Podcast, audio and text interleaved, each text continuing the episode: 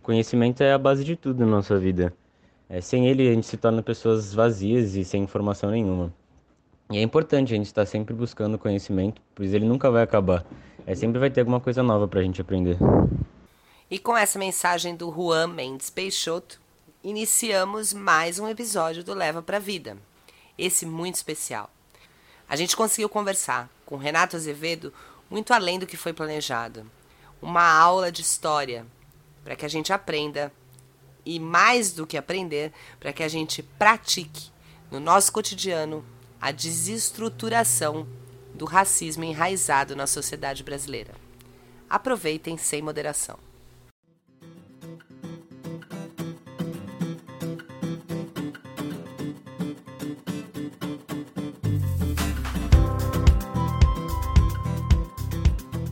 A internet é um lugar onde a gente dissemina muitas coisas, muitas vezes emoções negativas. Mas tem uma coisa boa que eu colhi aqui foram contatos, né? Então eu conheci o Diego, que participou de duas lives atrás falando sobre o STF através do Twitter, e através do, do Diego eu conheci a pessoa que eu trouxe hoje para falar um pouquinho uh, sobre causas do movimento negro. Um pouquinho ou um poucão, né? Eu confesso que eu gostaria de trazer pessoas deste calibre para falar sobre produção preta, para falar sobre a cultura tão rica dos povos africanos, né? A gente se prende muito na, na escravidão e no sofrimento, e tem tanta coisa bonita para a gente falar. Mas, infelizmente, esse governo não dá uma trégua. E aí a gente tem uma instituição em que alguém que está lá para representar, para divulgar e fomentar essa cultura, não faz. Pior, o nega. Então, essa pauta foi levantada essa semana e eu já tinha esse contato aqui que o Diego passou uma pessoa formidável, troquei algumas palavras, gostei demais. Então a gente vai falar de produção preta sim, a gente vai falar de cultura sim, mas a gente também vai falar de lei. E a gente vai falar que raio de racismo estrutural é esse que não dá para desestruturar? Dá sim. Como é que a gente pode começar? Quem está com a gente vai contar um pouquinho é o Renato Azevedo. Seja muito bem-vindo, Renato. Nossa, que, que bela apresentação, Carlinha Bassa. Muito obrigado pela oportunidade. E assim, eu só posso dizer muito obrigado ao Diego Souza, né? Que é um grande amigo e que nos aproximou. Você pode ter certeza que eu vou. O, o, o, o mínimo que eu posso fazer é dar o melhor de mim nessa entrevista. Ah, mas eu já, já gostei muito de, de tudo que você me forneceu até agora de informação das suas redes. Depois a gente vai passar aqui. Eu queria que você se apresentasse, Renato. Conta pra gente, para quem tá vendo. Para quem já te conhece, você conta mais uma vez. Já tem gente aqui, a Edna te dando um salve. Muito bem-vinda, Edna. A Jéssica, que é a minha fiel discípula, está aqui nas minhas lives desde o início da pandemia, quando eu comecei a fazer. Muito bem-vindo. Bem-vindo a todos que estão aí. Bem-vindos, bem-vindas, bem-vindes. Conta pra gente, Renato, como é que você é, anda nessa plataforma? Eu já vi que você é assim, né? Você joga na linha, cata no gol e se bobear, você apita o jogo. Então, como é que é essa sua plataforma aí dentro da, das ideias e da cultura e tudo mais? É, na verdade, eu sou goleiro. Né? Eu não, não posso dizer outra coisa, porque aí eu consigo ver o jogo de, de, de trás e, e tentar. E tô no banco também para auxiliar, porque nem sempre a gente pode jogar mas eu advogo há 23 anos agora, sou, sou nascido no Rio de Janeiro, sou nascido no Meia, né? De uma família que tem a mistura nordestina, indígena e carioca negra, então mais mistura impossível brasileira. É, eu sou casado com a Andrea, que é uma grande mulher que está sempre me acompanhando, que eu sempre acompanho também. Ela tem a produção dela, uma excelente advogada trabalhista. Eu sou advogado civilista e advogado é, é, trabalhista também, por que não dizer? Só que há uns alguns anos é, eu estou envolvido com a causa negra de uma maneira mais dedicada.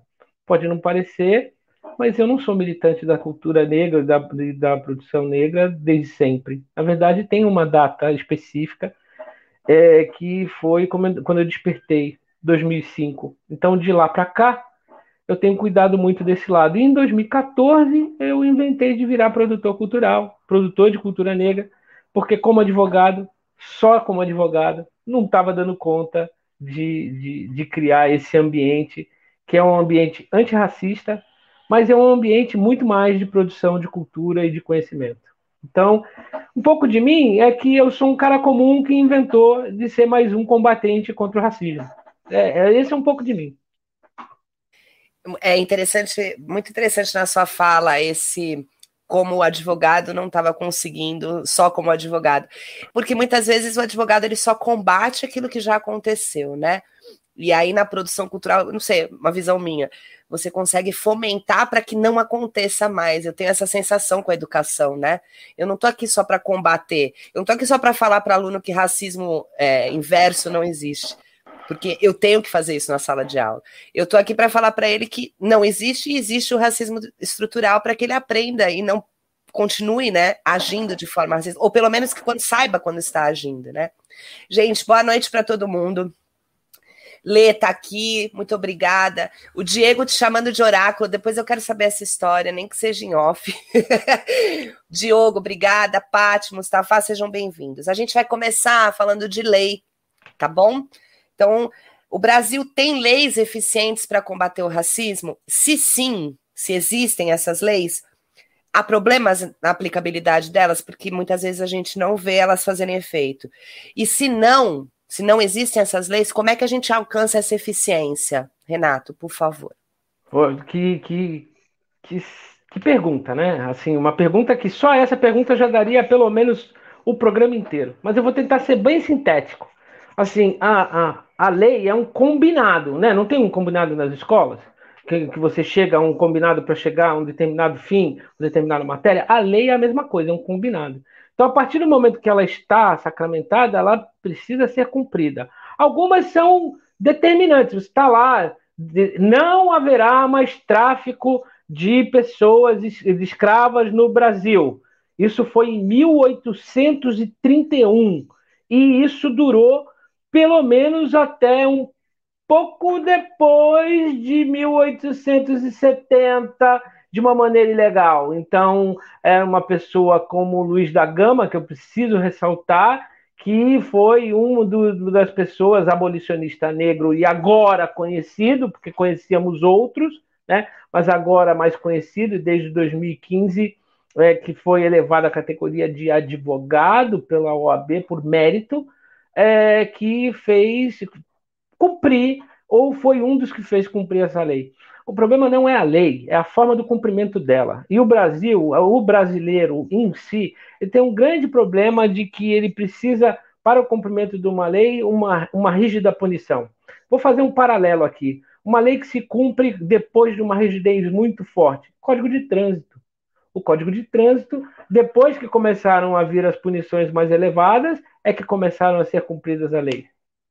É, a lei que a gente está falando aqui, de 1831, ela tinha punições, inclusive de banimentos de, de pessoas que fizessem isso, ou de proibição de, de, de andar com seus navios, lá na época do Império. Então, deveria ter sido cumprida. Pois é, mas o poder econômico, que era forte, presença é, de uma maneira é, dedicada aos escravizadores brasileiros, fez com que, por exemplo, não fosse cumprida para fortalecer o café, para fortalecer a produção cafeicultora. Então, assim, como é que você faz cumprir a lei? Ela tem que ser nítida, não vamos chamar de clara, né? Ela tem que ser nítida, muito bem explicada e ela tem que ter uma força cogente, uma força de punição ou uma força em que as pessoas entendam. A Constituição Federal deveria ser assim, por exemplo. E ela trata de lei, uma lei maior que trata, fazendo um paralelo novamente, como um crime o racismo. Só foi considerado crime o racismo 100, 100 anos depois da Lei Áurea de 1888. E por que, que só demorou todo esse tempo para que houvesse essa conceituação, essa caracterização como crime? Aliás, se você for prestar atenção, ela só foi valer em 1989. Eu vou falar disso um pouco mais para frente. Mas precisamos, para que uma lei se cumpra, e as leis devem ser cumpridas, eu não posso desmerecer uma lei. Existem leis injustas. Existem, existem leis, por exemplo, que proibiram a capoeira, baniram a capoeira. E ela, naquele momento, ela era cumprida. Existe uma Constituição Federal que falava da eugenia como um elemento da escola, e para quem não sabe o que é eugenia, é separar uma, uma, uma, raças superiores. E isso em 1934. Então, é, é, muito perigoso falar que existem leis que cumprem ou não cumprem. Todas as leis têm que ser cumpridas. Mas se ela estiver equivocada ou estiver muito fraca, existem os legisladores e a, a, o judiciário para equilibrar. No Brasil, na verdade, elas precisam ser conhecidas, entendidas, e aí serem levadas ao cumprimento. E a gente não precisa ter medo da lei, a gente precisa compreender. É isso que eu penso. Você falou alguns pontos aí, eu, eu dou aula de história, né? Eu sou formada em filosofia, mas dou aula de história também. É, o primeiro ponto aí para inglês ver, né? A gente usa e nem sabe, baseado nessa lei justamente do tráfico, que era só para inglês ver, a gente fala que tem uma lei. E o outro ponto que é interessante, esses dias eu passei sobre Dutra para os alunos, e ali Dutra faz cair a, a Constituição polaca, que a gente chama que era a Constituição autoritária do, do Vargas mas tem um episódio de uma peça do Nelson Rodrigues, que era para ter sido encenada pelo Abdias no Nascimento, que é proibida e é encenada por um ator branco pintado de graxa. Os alunos ficaram perplexos, porque era para ser um governo não autoritário, mas continuava tendo racismo. E a peça abordava racismo, mas levava um branco. Então, quer dizer, o problema não era o negro fazer parte de uma peça de racismo, era ele estar no palco, numa condição é, que só brancos poderiam estar. E eu acho interessante colocar essas coisas. Eu coloquei um fórum para os alunos analisarem, porque eles ficam chocados, né? E alguns falam assim: ainda bem que hoje em dia não é mais assim. Aí eu escrevi no fórum: gente, me mostra esse Brasil que eu não sei onde vocês estão vivendo, porque infelizmente a gente ainda vê isso. E aí, pegando esse gancho, eu queria, na prática, o que, que é o racismo e o que, que é a injúria racial.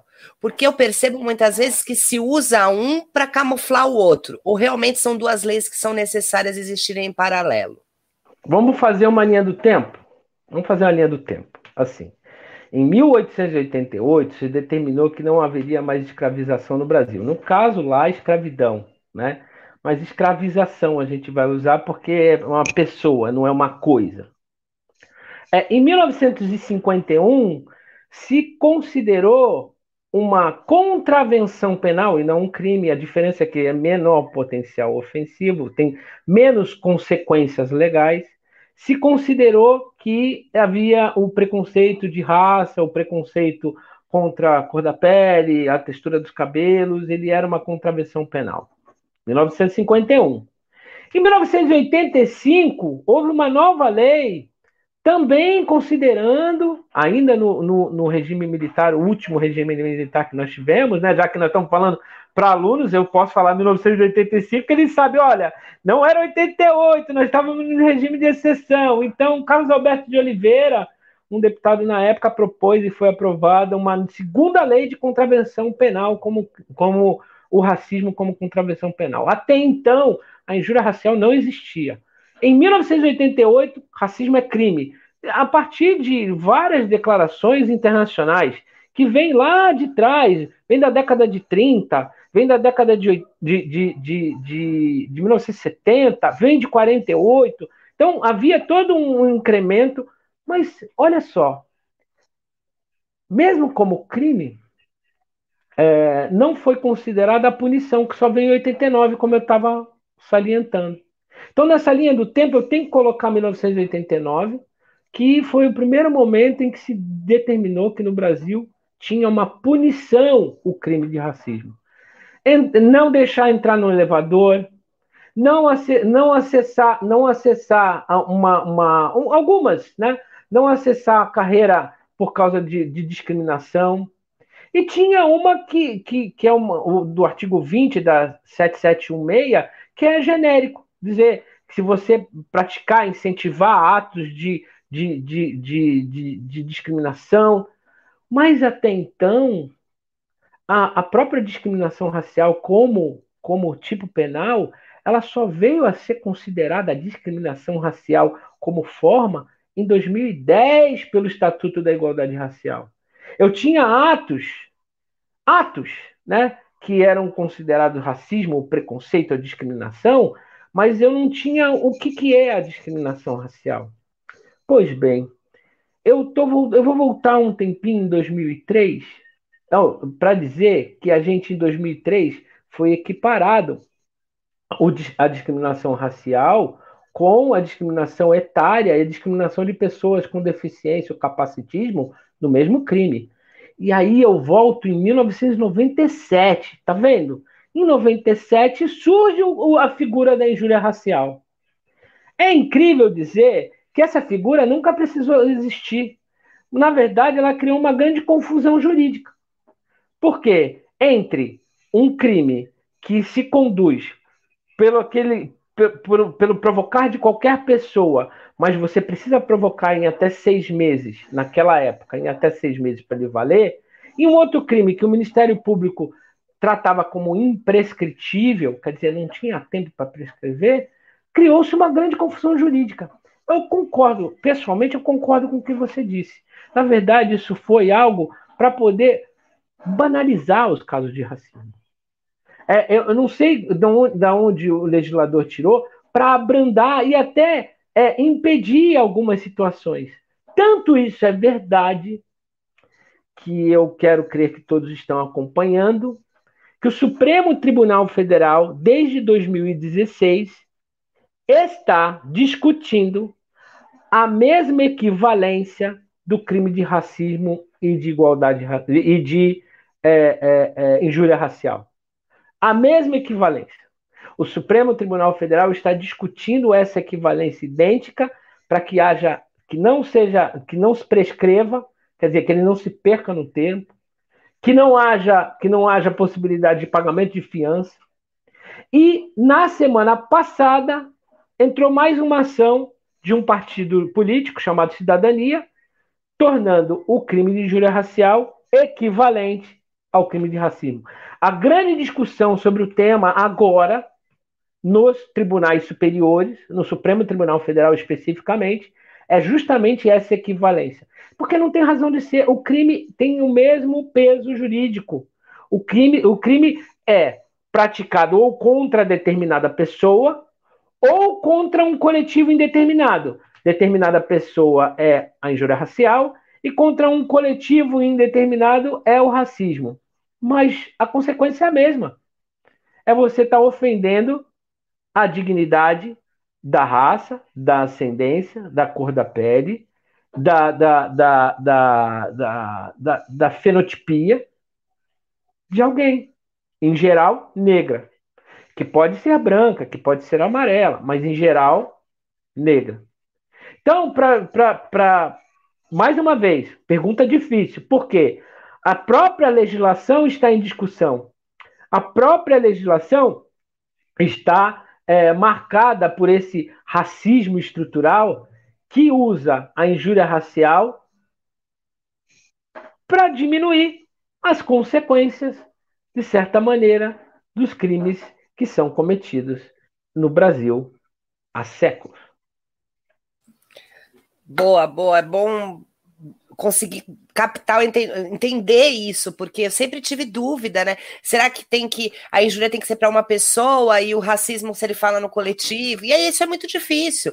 Já é difícil, a gente estava falando de aplicabilidade de lei lá, na, lá no começo, né?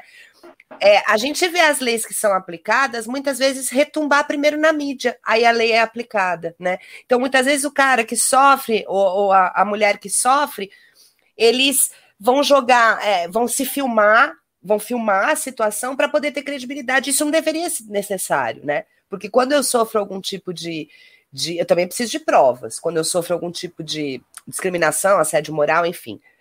Eu preciso de provas. Enquanto mulher, eu digo mas elas não precisam ser tão contundentes como uma filmagem que, que, viraliza para que eu consiga tentar e, e, e, ser contemplada com a lei. Eu vou fazer algumas perguntas daqui, fugir um pouquinho da nossa pauta. Perguntas não. Primeiro, a Pati Souza Oliveira. É, não, gente, deixa eu só fazer uma parte aqui. Tem umas pessoas que estão participando de todas as lives, eu queria agradecer muito, mas eu não sei se são meus alunos ou não. Eu já cheguei naquele estágio, depois dos 40, que eu já não estou contabilizando mais quem é aluno, quem não é. Então, se vocês forem, sinalizem, é o Richard, o Thiago Santiago, pô, tô mal feliz, vocês participam sempre. Sinaliza para mim como é que vocês chegaram aqui, por favor. A Paty, ela colocou assim: o racismo está tão enraizado na língua brasileira, é, onde se utiliza palavras como denegrir, aí eu vou citar criado mudo. Você fez uma citação agora, eu fico procurando palavras para substituir por denegrir, e agora você falou, né?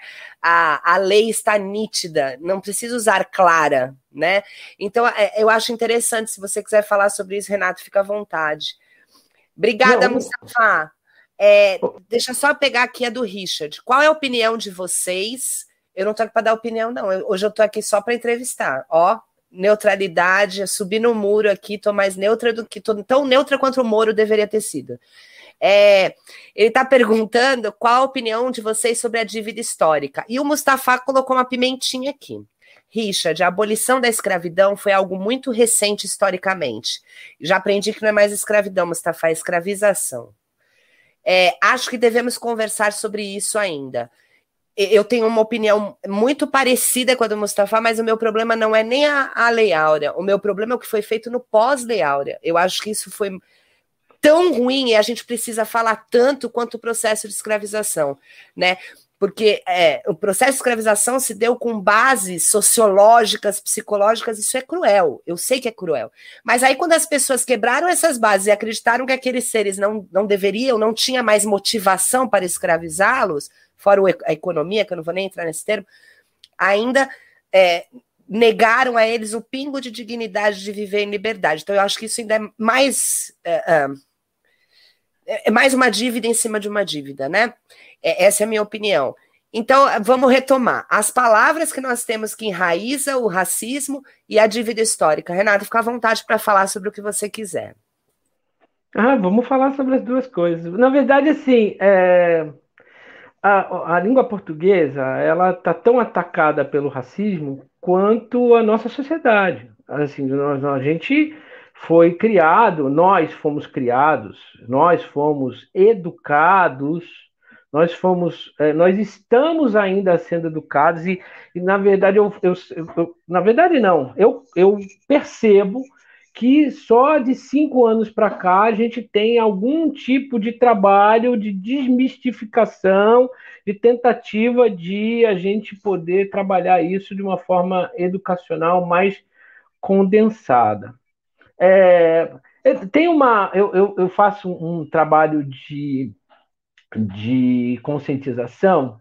É, ele já teve vários nomes, né? Nesses, nesses de 2005 para cá. Hoje ele tem o nome de Escola Preta, tá? Porque é o desenvolvimento de educação étnico-racial e de uma perspectiva antirracista.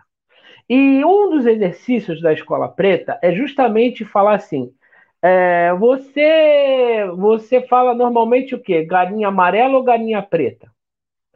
Você fala fala que a coisa tá preta ou se a coisa tá rosa? Você para falar sobre a, a, única vez que eu vi a, o, o, o termo preta ser usado de uma forma positiva foi quando você ganhou uma grana preta, né?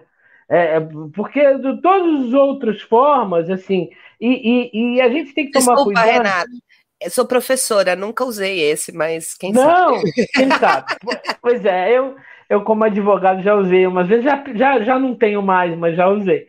Bom, de qualquer forma, é, assim, esse arraigar né, do, do, do, do, dos termos racistas é uma coisa assim identificado, principalmente é, no nosso tempo de cinco anos para trás, nos apelidos, né?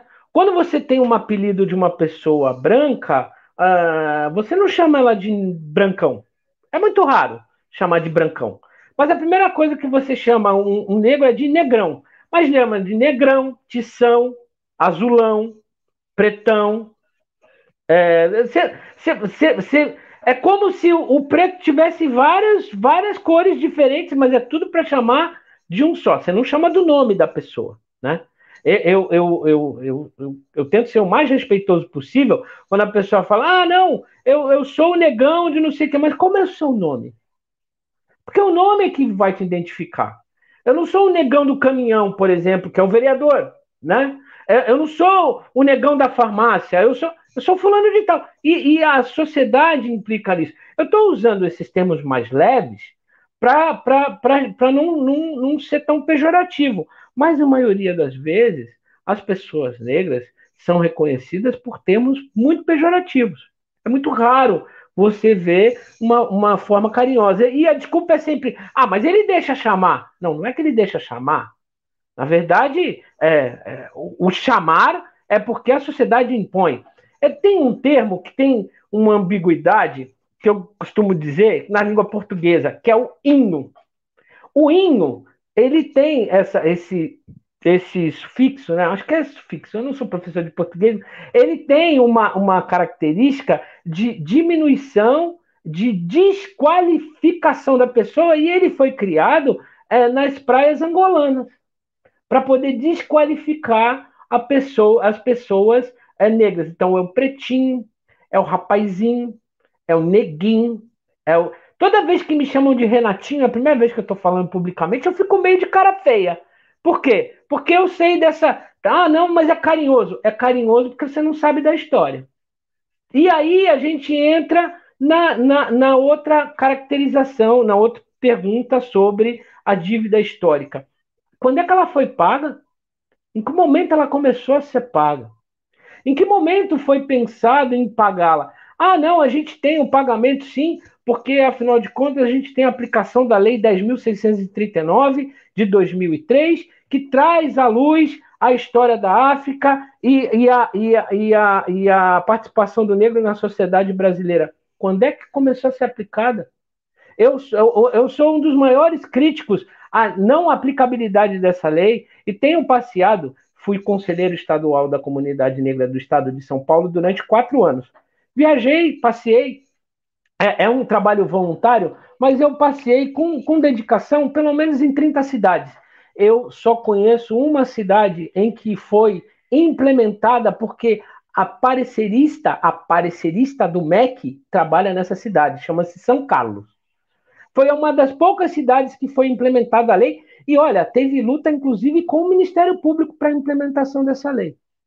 Então, assim, se você não, se você tem, como a gente já começou, quem está aqui desde o começo sabe é, e ouviu, se você tem um, um, um, um, racismo que impede a caracterização do crime de racismo durante 100 anos, se você tem uma aplicabilidade de uma eugenia que é fruto do branqueamento, que é a, a, a vinda, a vinda de, de europeus para clarear a população brasileira é, no, no começo no final do século XIX e no começo do século XX.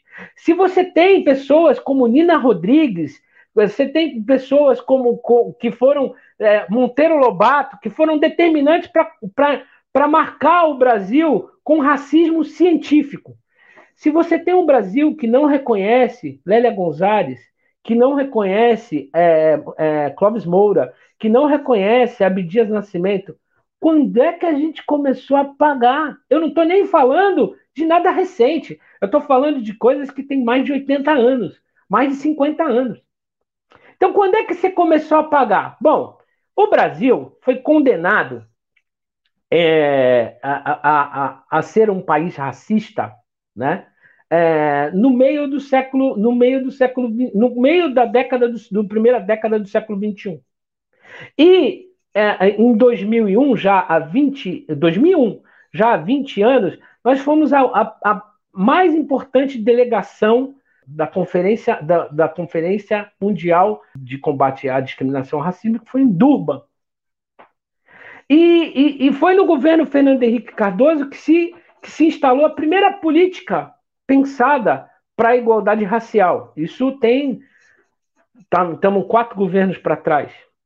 E até agora, a gente não vê a aplicabilidade da lei que eu mencionei, que é a 10.639 de 2003, que se transformou na, na 11.645 de 2008, que incluiria os indígenas. Não, não, não vejo nenhuma parte do litoral isso ser amplamente, nem, nem, nem cumprido nem divulgado. Eu, eu, eu afirmo que não é nem cumprido nem divulgado, né?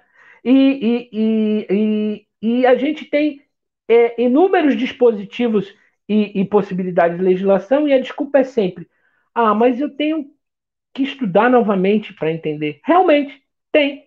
Porque no meu tempo de escola, no seu tempo de escola e no tempo de agora de escola, não está sendo aplicado do jeito que deveria ser, com a participação do movimento negro. No caso, a presença do movimento indígena, que é mais difícil, mas tem aqui no litoral, nós temos indígenas no litoral. Mas com a participação efetiva do movimento negro, com a voz e a vez do movimento negro. Então, falar que a dívida histórica, bom, primeiro ela tem que ser paga.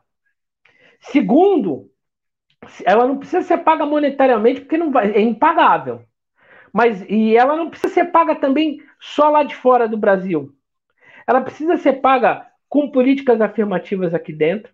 Ela precisa ser paga com uma, uma, uma verdadeira sanção a, a principalmente a fortunas que, que não que não que se ainda se utilizam de práticas racistas e de, e de práticas é, é, de estrutura racial para não contratar pessoas negras, para desqualificar pessoas negras ou não colocarem elas em postos de, em postos de decisão.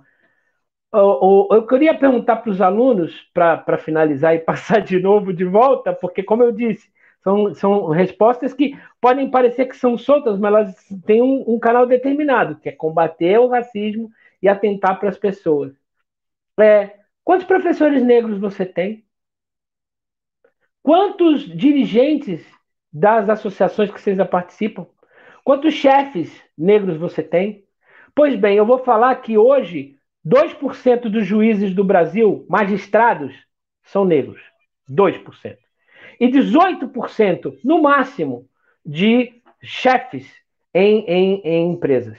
Isso considerando que hoje nós temos, segundo o IBGE, 56% de pretos e pardos que são considerados negros. Isso considerando que a gente não tem um censo desde 2010. Então, eu queria que quem, quem, quem perguntou sobre a reflexão de pagamento histórico, primeiro, ingresso na sociedade, respeito pela comunidade negra e saber a sua história um pouco do mínimo que eu falei aqui de nomes que às vezes passam batido e as pessoas nem sabem quem são.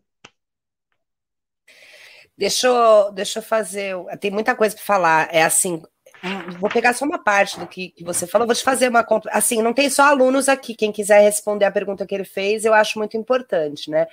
Eu tive uma professora negra, eu estudei de. Me perdi, gente. Estou com 43, faz os cálculos aí. Me formei em 95. Eu tive uma professora negra. Hoje eu fiz no fundamental e médio, né? Em todo o tempo, do primeiro ao terceiro ano e, inclusive, foi a nossa paraninfa, né? Já ficou marcada para não esquecer. E muito emocionada, porque em muitos anos ela nunca tinha sido escolhida para ser paraninfa. Jéssica tá falando nenhum. Ô, Renato, como advogado, vou te fazer uma contrapergunta aqui. Como advogado, quando você recebia ou recebe um caso, você não tem que reler para relembrar, estudar melhor, ver jurisprudência? Não tem que estar tá sempre estudando? Sempre. Um médico, quando ele pega um caso novo de doença, que nem o Covid, que a gente vê, ele não tem que reler e tá sempre estudando? Sempre, sempre. Eu não sei porque que os meus colegas e a minha categoria não acham que tem que estar tá sempre estudando. Agora não. eu estou estudando metodologias, né? Não, mas é uma resistência da categoria de professores para isso. Eu, né? deixa, eu deixa eu falar uma coisa sobre isso, porque assim, eu tenho muito respeito aos professores, tá? Eu tive a oportunidade de coordenar em torno de 400 membros da educação, na verdade, eram, eram do, do, do contraturno educacional de uma cidade, que foi a cidade de São Vicente.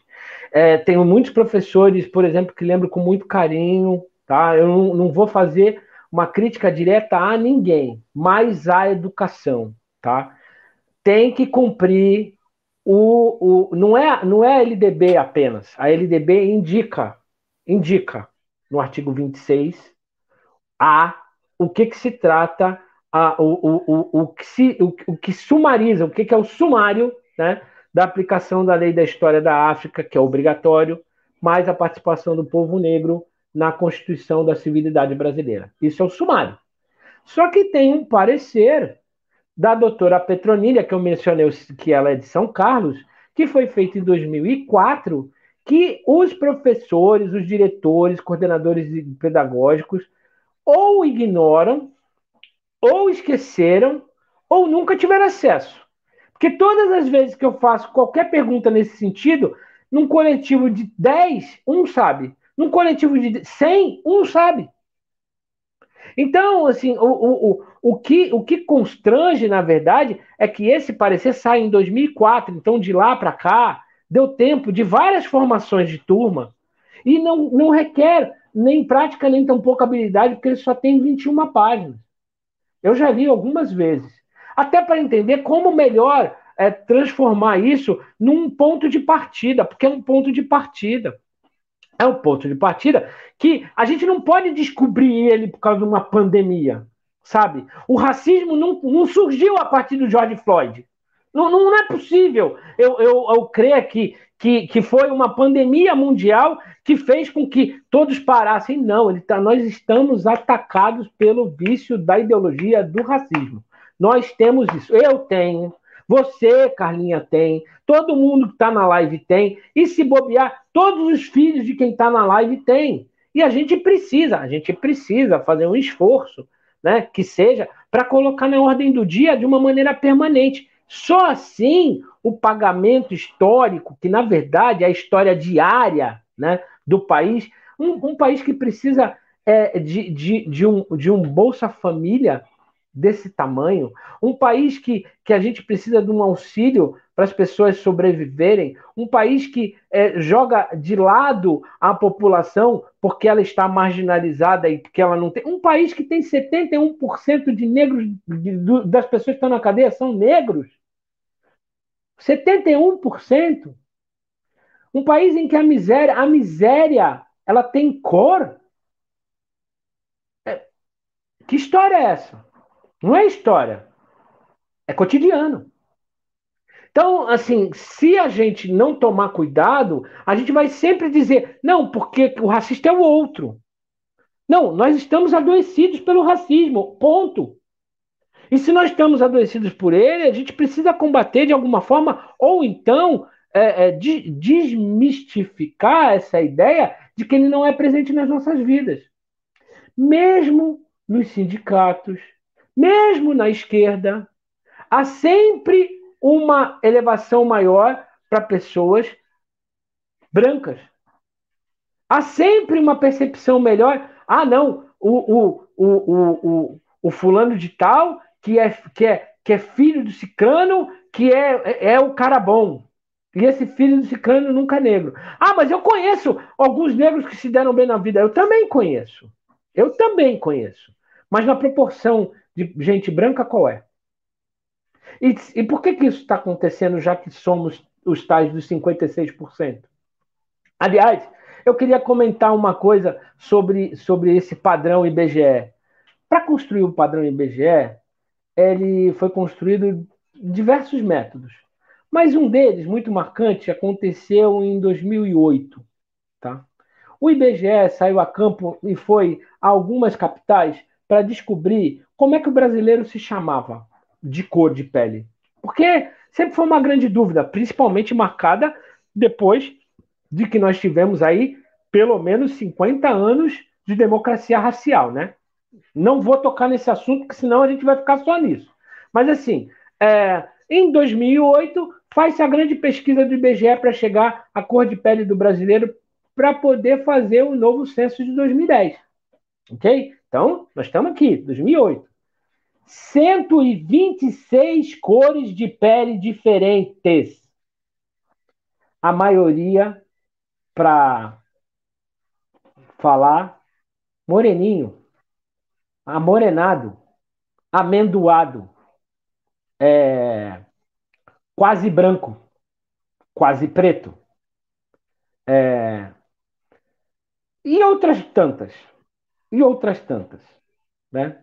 E se chegou a, a uma, uma caracterização de que, que, que já existia, né? Para poder fazer o censo, porque eu não vou, eu não vou poder chegar para você e perguntar no censo qual é a cor que você se define. Só essa pesquisa rolou 126 cores, já pensou como é que ia ficar?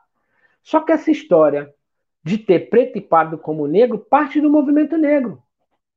Para se chegar a um montante real da classificação e da caracterização do brasileiro negro. O negro, então, quando você responde pardo, não tenha vergonha.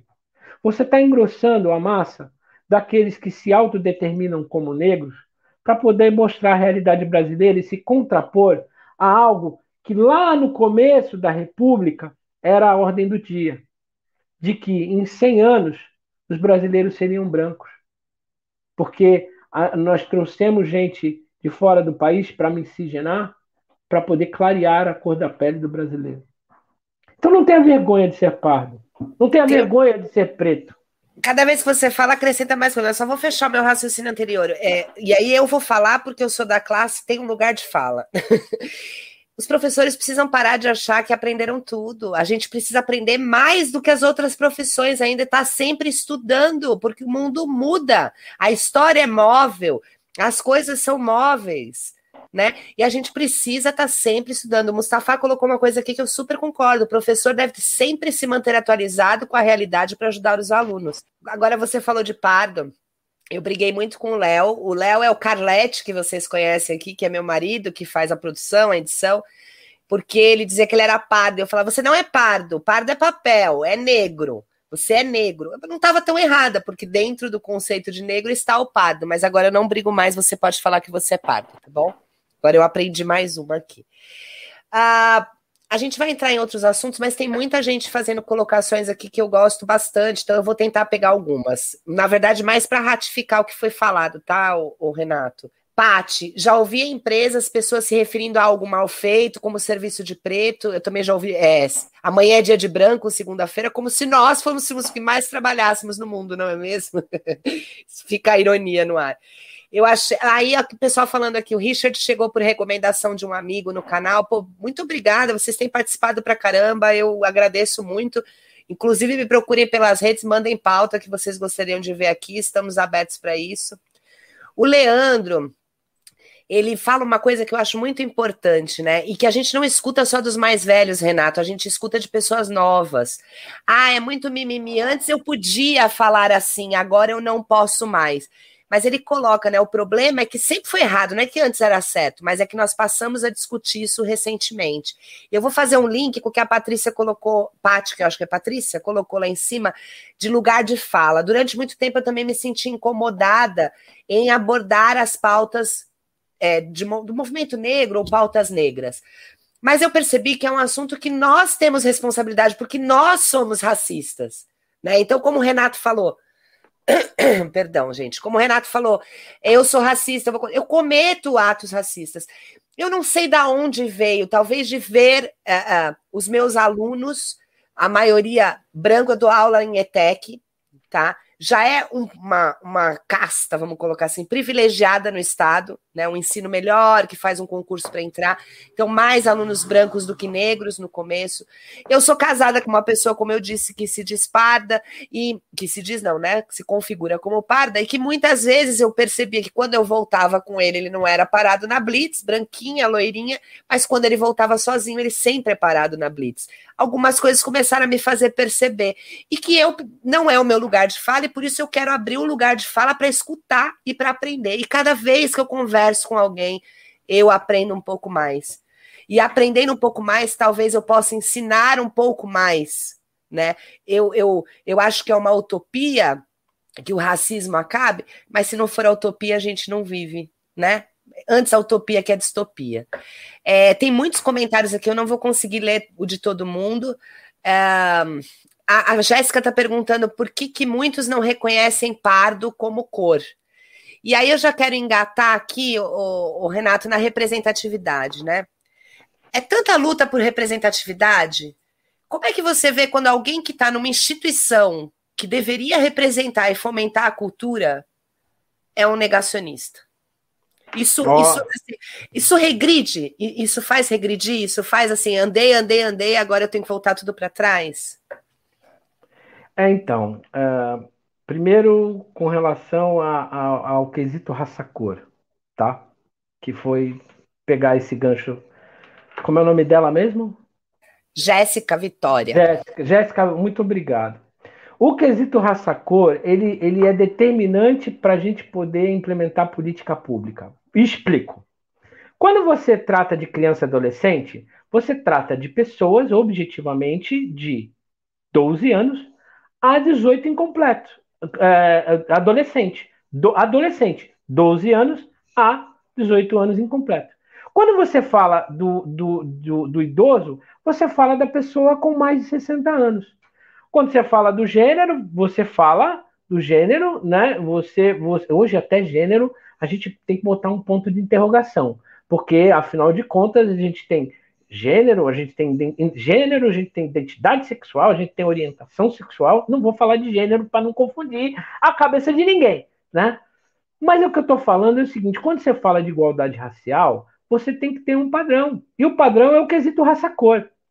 O quesito raça-cor é esse que tem uma contraposição.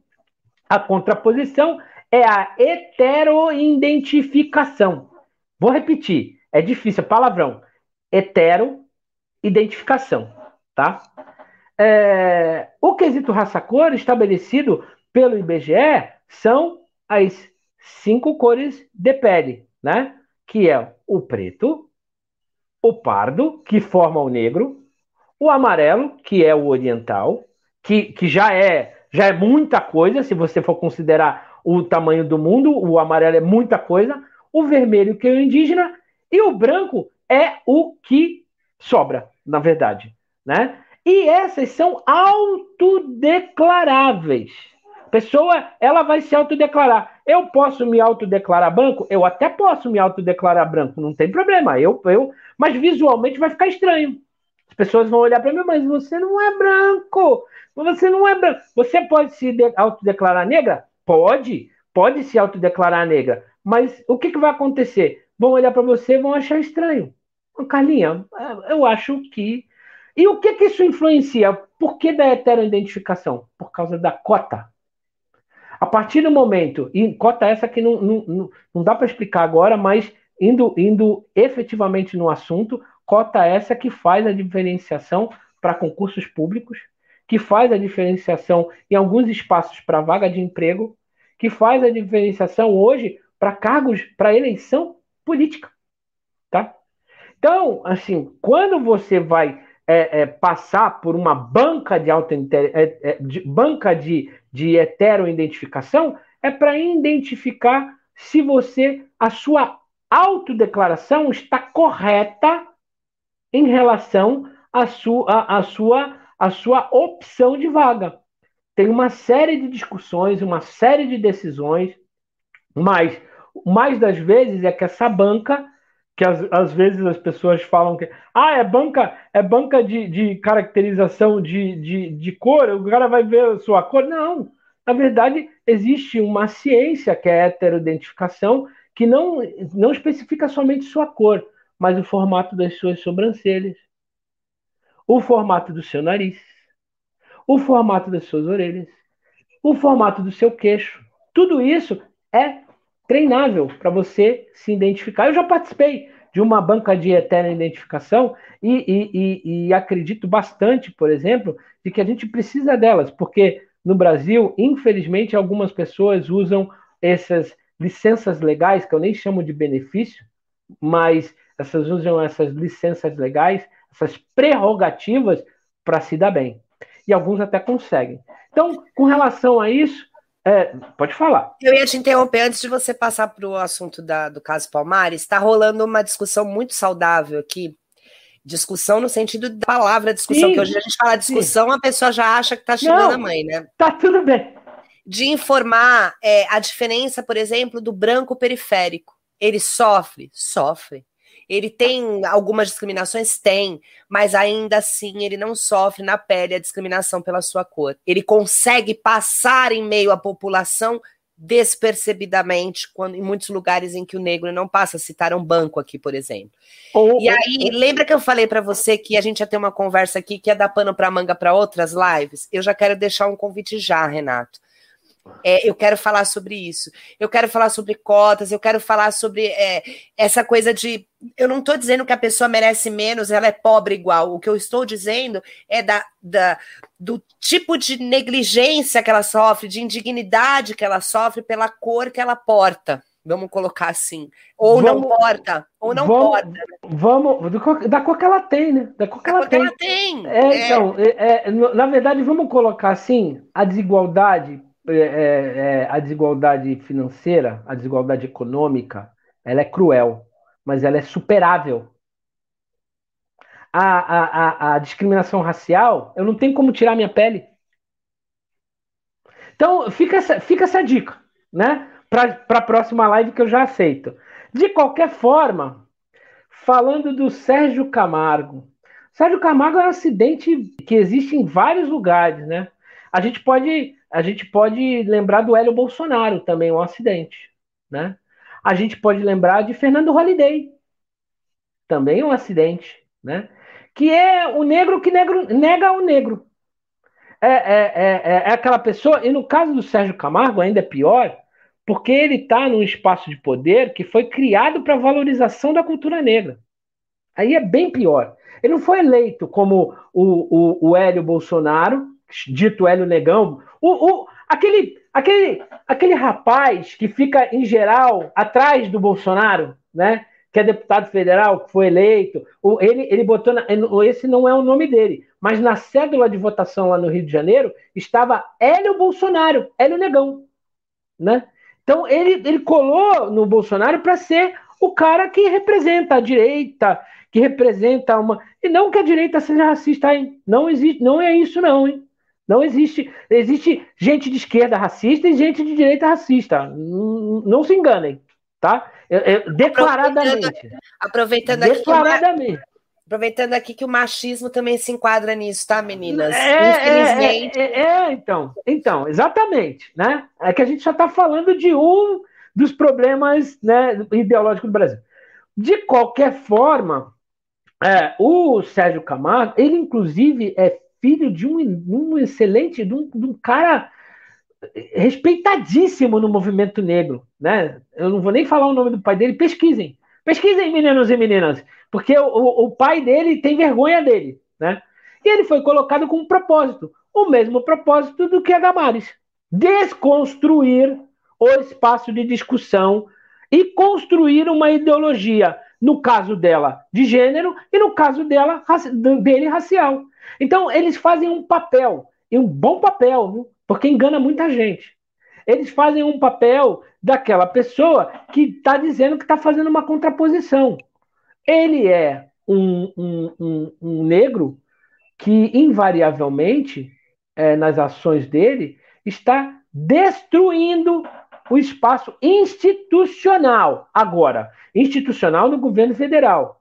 E que eu tive, eu tive, eu tive essa semana participando como ouvinte, eu também gosto bastante de ouvir, até para aprender, numa live em que Paulo Paim, que é o senador da República, que foi um dos, um dos proponentes do, do Estatuto da Igualdade Racial. E Martinho da, Martinho da Vila, que, que, que, que foi o que o Sérgio Camargo, todo mundo conhece, Martinho da Vila, cantor, Vila Isabel, Rio de Janeiro e tal, que o Sérgio Camargo está chamando de racista porque ele falou, ele usou esse termo que você usou, o, o preto de alma branca, para o Sérgio Camargo.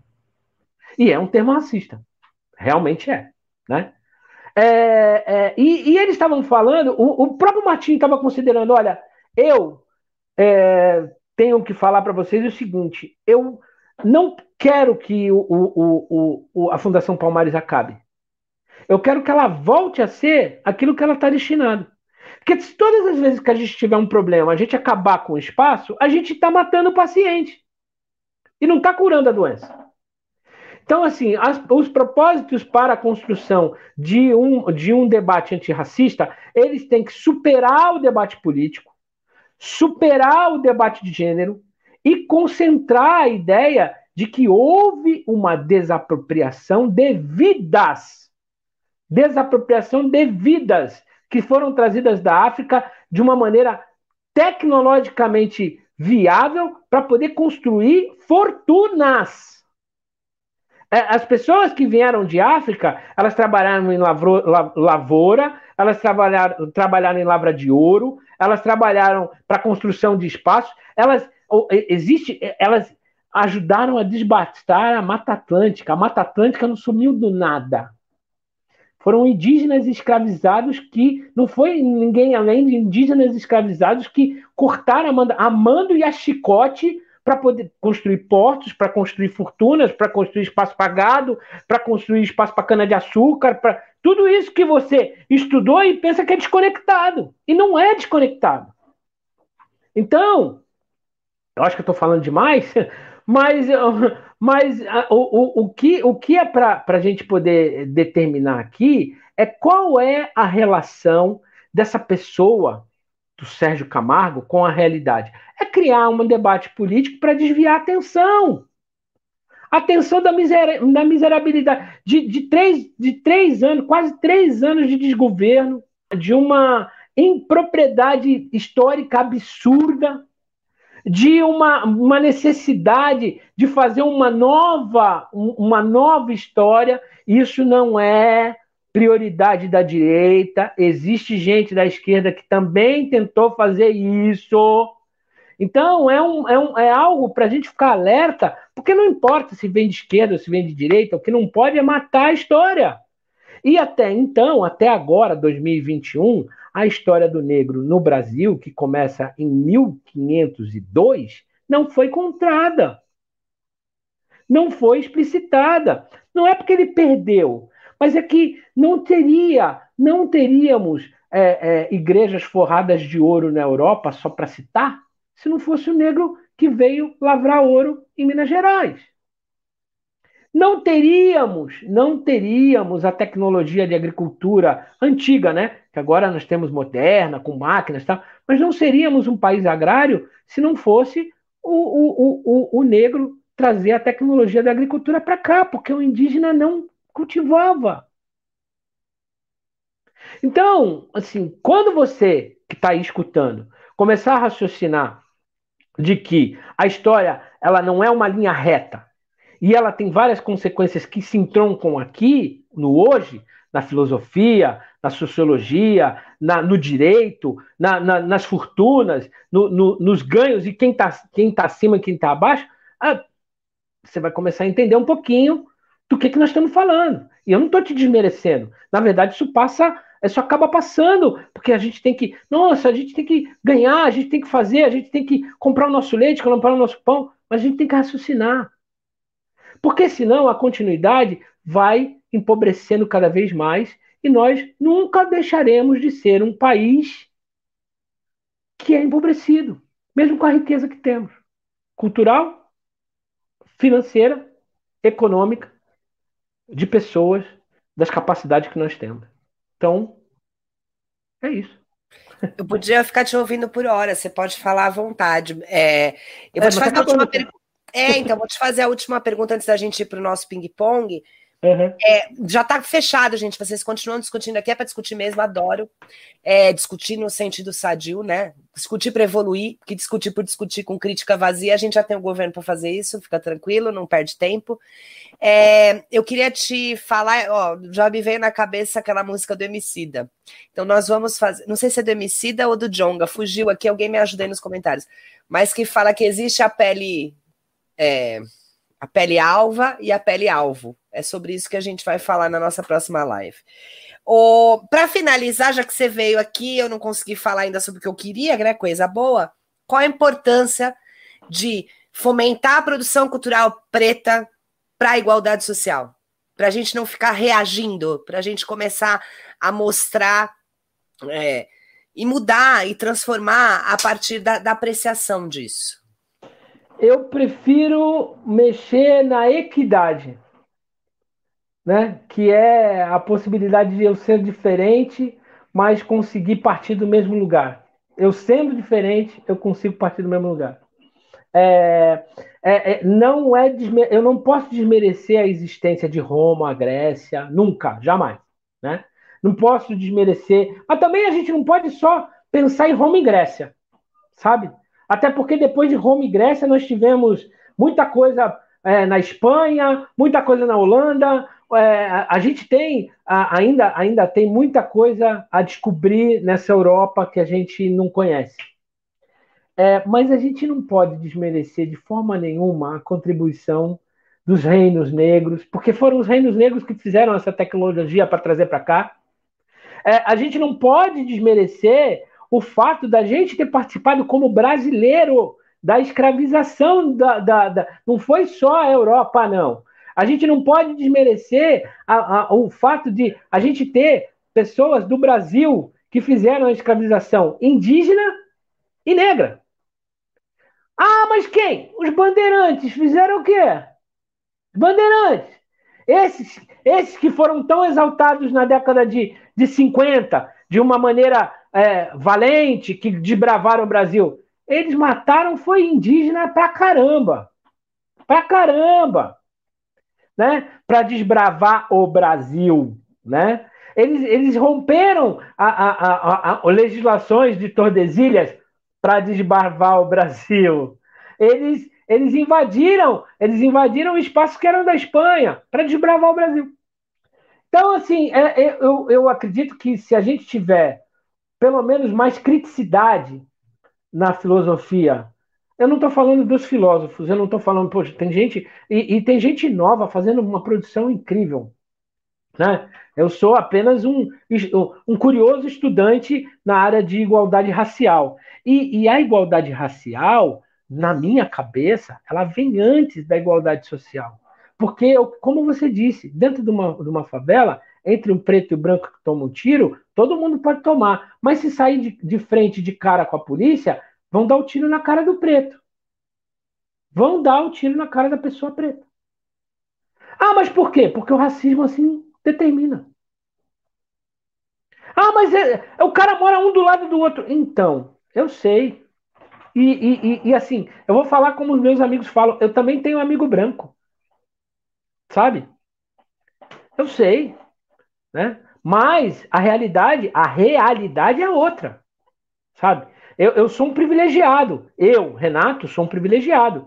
Eu vim de uma família estruturada, eu vim de uma família que, que, que, que me deu educação. Eu me formei em 1996. Eu estou há 20 e poucos anos advogando. Eu pude escolher ser produtor cultural. E ainda assim passo todas as dificuldades que você possa imaginar. Já tive grana? Já perdi. A gente não pode ficar nessa, a gente não fica. Já apostei, já ganhei, mas eu pude. Agora, na hora que eu comecei a discutir o debate mais incisivo contra o racismo, eu vi um monte de gente se afastando. E foi bom, porque eu pude equilibrar né, a, minha, a, minha, a minha impressão de que, olha, todo mundo é meu amigo. Hum, não é bem assim. E, e, e, e de repente, é, o fato de eu querer dar voz e querer ter voz para poder falar sobre algo que, como você disse, é o meu lugar de fala, mas nem todo negro quer falar. E bem-vindo toda a pessoa, seja lá qual for a cor da pele, que queira falar sobre esse assunto. Porque é só assim que a gente constrói a sociedade. Então, se eu tiver que falar, o que, que eu tenho que apontar, o que, que você precisa fazer para conectar? Primeiro, ouve a sociedade. Ouve. Não, não passa. Segundo, ouve música. Música. Tem muita música que explica tudo isso que a gente está conversando aqui. Tem, tem uma instituição que até o meados dos anos 90 é, ela continua fazendo, mas fez uma produção incrível que tem a, a história do Brasil negra está ali. Escola de samba. Escola de samba. E, e, e, é por aí. Eu, eu acho que você perceber que a cultura pode ser um ferramenta de educação, além de entretenimento, é lógico que é de entretenimento. Eu adoro música, adoro um filme, adoro, adoro. Mas, além do entretenimento, algumas são educativas. E uma parceria fiel entre cultura e educação seria o grande caminho para a gente começar a debater. Educação, cultura e mercado de trabalho. São os três espaços que a gente começaria a ter uma, uma digamos, uma chance para desconstruir o racismo. Acho que tá aí a explicação, né? Eu cresci na escola de samba, meu pai sempre gostou de escola de samba, e eu lembro assim, meu pai sempre foi de uma escola de samba de Santos, mas uma outra mais simples era na esquina da minha casa, e feita por uma família toda de negros. Então eu vi ali a, a vozinha costurando, eu vi ali as netas aprendendo a ser baianinhas e tudo mais, e aquilo sempre me encantou.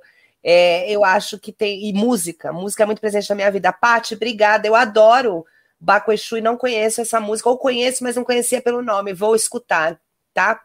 Inclusive, eu vou deixar uma dica aqui antes de fazer o ping-pong com o Renato Azevedo. Mais uma vez esse ano, eu infelizmente presenciei colegas no Dia da Consciência Negra colocando o discurso de Morgan Freeman para os alunos. Não precisa nem ter trabalho, vou dar de graça. Vai na internet, procura uma música do Jorge Aragão chamada Identidade. Elevador é quase um templo e coloca para os alunos. Vai fazer um efeito muito melhor de reflexão do que uh, uh, o enlatado americano que não diz nada nem sobre os negros de lá e muito menos sobre os negros daqui. Posso falar Bom, uma coisa? Posso falar favor. uma coisa sobre isso? Ele já se arrependeu. Mas isso nunca tempo. vai ser divulgado. Não, já faz tempo. E já faz tempo. Um ano e pouco depois, ele já se arrependeu do que falou e nem isso já está falando mais. Então, é atualizar-se. Atualizar-se. Muito bom, Renato. Vou para o ping-pong agora para saber um pouquinho mais de você. Que Eita. música. Rapidinho, hein? Que música estimula os seus momentos de luta? Olha, eu, tive pensando no ping-pong quando você me passou, sabe? Mas eu vou recordar, por isso que eu falei da escola de samba. Valeu, Zumbi, o grito forte dos palmares, que moveu terra, céus e mares. É, influenciando a abolição. abolição. Então, assim, é, é, esse, esse samba que chama-se Kizumba das Raças, ele, ele, foi, ele foi campeão na Vila Isabel de 1988. Eu acho super marcante, faz, faz eu me arrepiar, né? Como agora, por exemplo, né? Faz eu me arrepiar, porque eu até anotei um pedacinho aqui que ele fala é, é, esse evento que com graça, gente de todas as raças, é, em uma mesma emoção. Essa quizomba é nossa constituição. A gente tinha que ter como, como, como cabeceira essa, esse livrinho e batalhar para que ela não tivesse tanta emenda, que isso estragou bastante a Constituição brasileira. Ah, você me lembra de 1988, eu estava procurando aqui, mas eu gosto da da Mangueira também, que fala. Ah, meu Deus, como é que é? Livre da livre do açoite da senzala, preso na miséria da favela. A gente já leva para o próximo, para o próximo bate-papo. Uhum. Vamos lá, não sou eu que tenho que responder aqui. Que filme mexeu com você a ponto de você acabar de ver e ele mexer com seus. Rever, fazer você rever seus conceitos? Não, não é rever meus conceitos, mas tem um, uma, uma, um seriado, um filme que me chama muita atenção, que pode parecer bobagem, mas que foi o primeiro filme de ficção científica que falava sobre, sobre mistura de raças. E eu vejo sempre que posso. Star Trek. Star se você, Trek. Se é você prestar atenção, esse, é, é esse, esse, esse, né? Ele tem, ele tem toda uma, uma, caracterização de que ali naquela, naquele espaço tinham todas as, tinha um japonês, tinha a negra, tinha. E eu tô falando daquele lá de 69 e, e, se, e se sequenciou e até hoje todo Star Trek tem essa mistura de raça.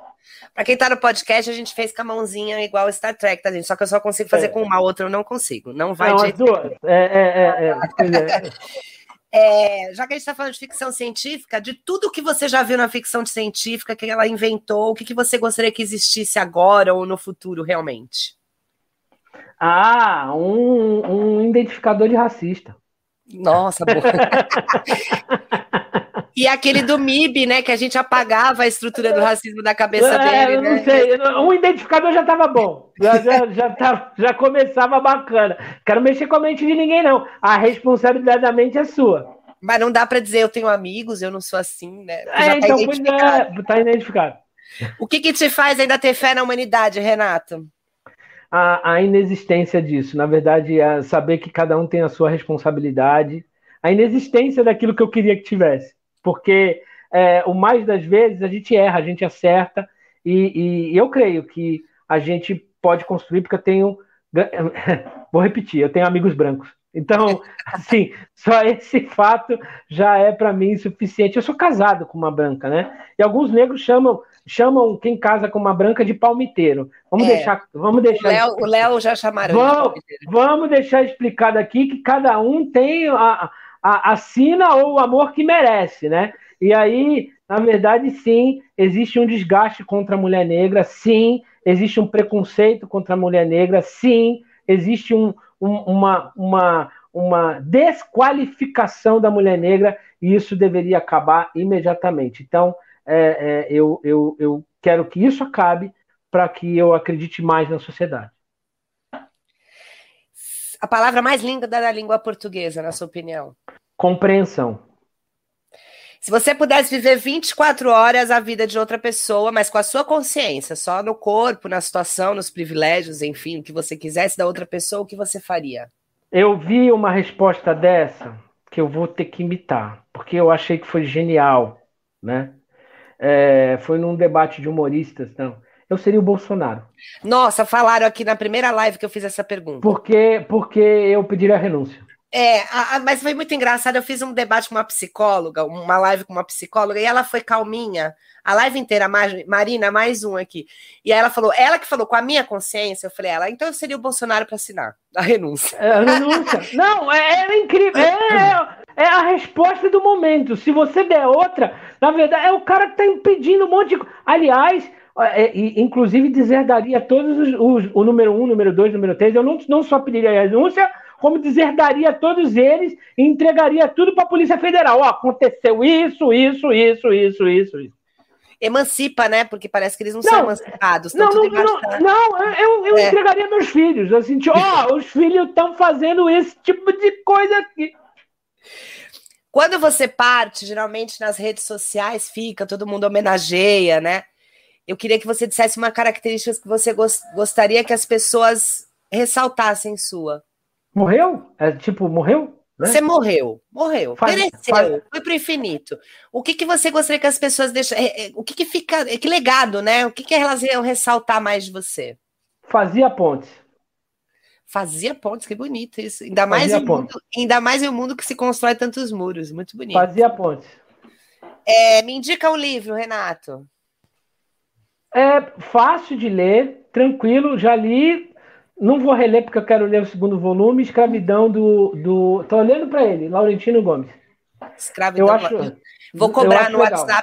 Vou cobrar no WhatsApp que eu vou esquecer para você me mandar por escrito. É, é legal, bacana, eu gostei, gostei. É, e assim, uh, to, uh, tem, tem, tem os Cadernos Negros também, que, que são uma série de livros de autores todos negros que vale a pena também dar uma procurada, dar uma pesquisada e ler. Cadernos Negros. Caderno, mas é dele também? Não, não. Aí é ah. uma série de, ah, de, cadernos, de, autores. Autores ah. negros, né? Cadernos negros. De que, do que, que a criança Renato ia ter orgulho do Renato de hoje? Tem um ideal. E o que, que ela ia franzir a testa e ia falar, Renato? Tem um ideal e se ferra por causa disso. Sensacional. ah, e para terminar, nossa pergunta de sempre: por que, que você acha importante adquirir conhecimento, Renato?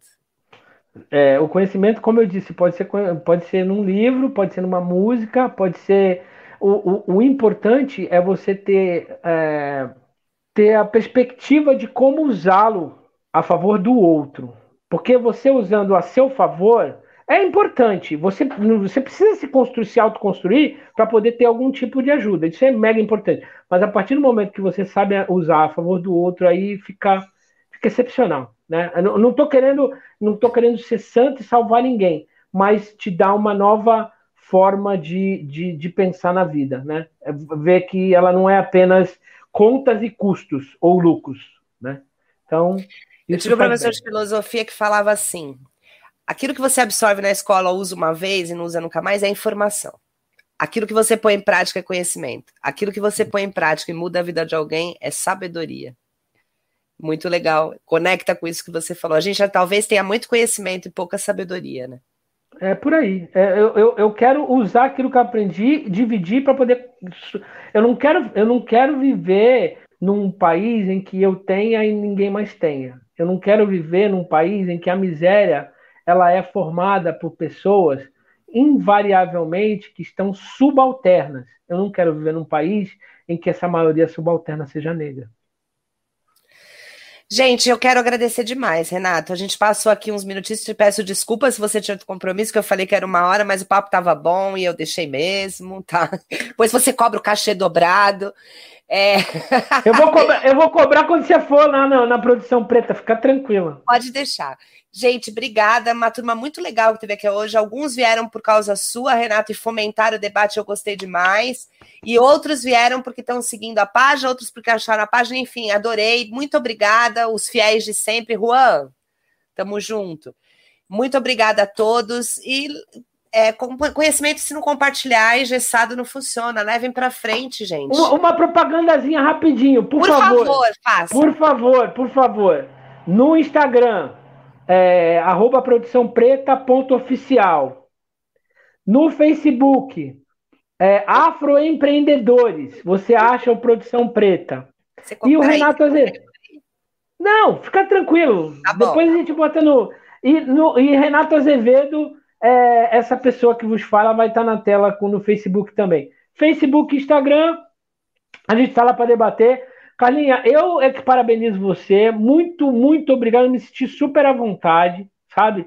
É, é, uma das entrevistas que eu tive mais à vontade e com vontade de fazer.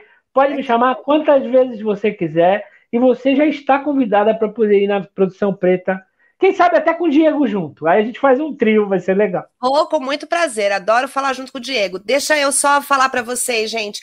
No nosso, na nossa, nos comentários. Ai, meu Deus, como é que é o nome do que vai embaixo do vídeo? Descrição. Comentário descrição, vai estar tá o, o arroba da produção preta para quem quiser seguir.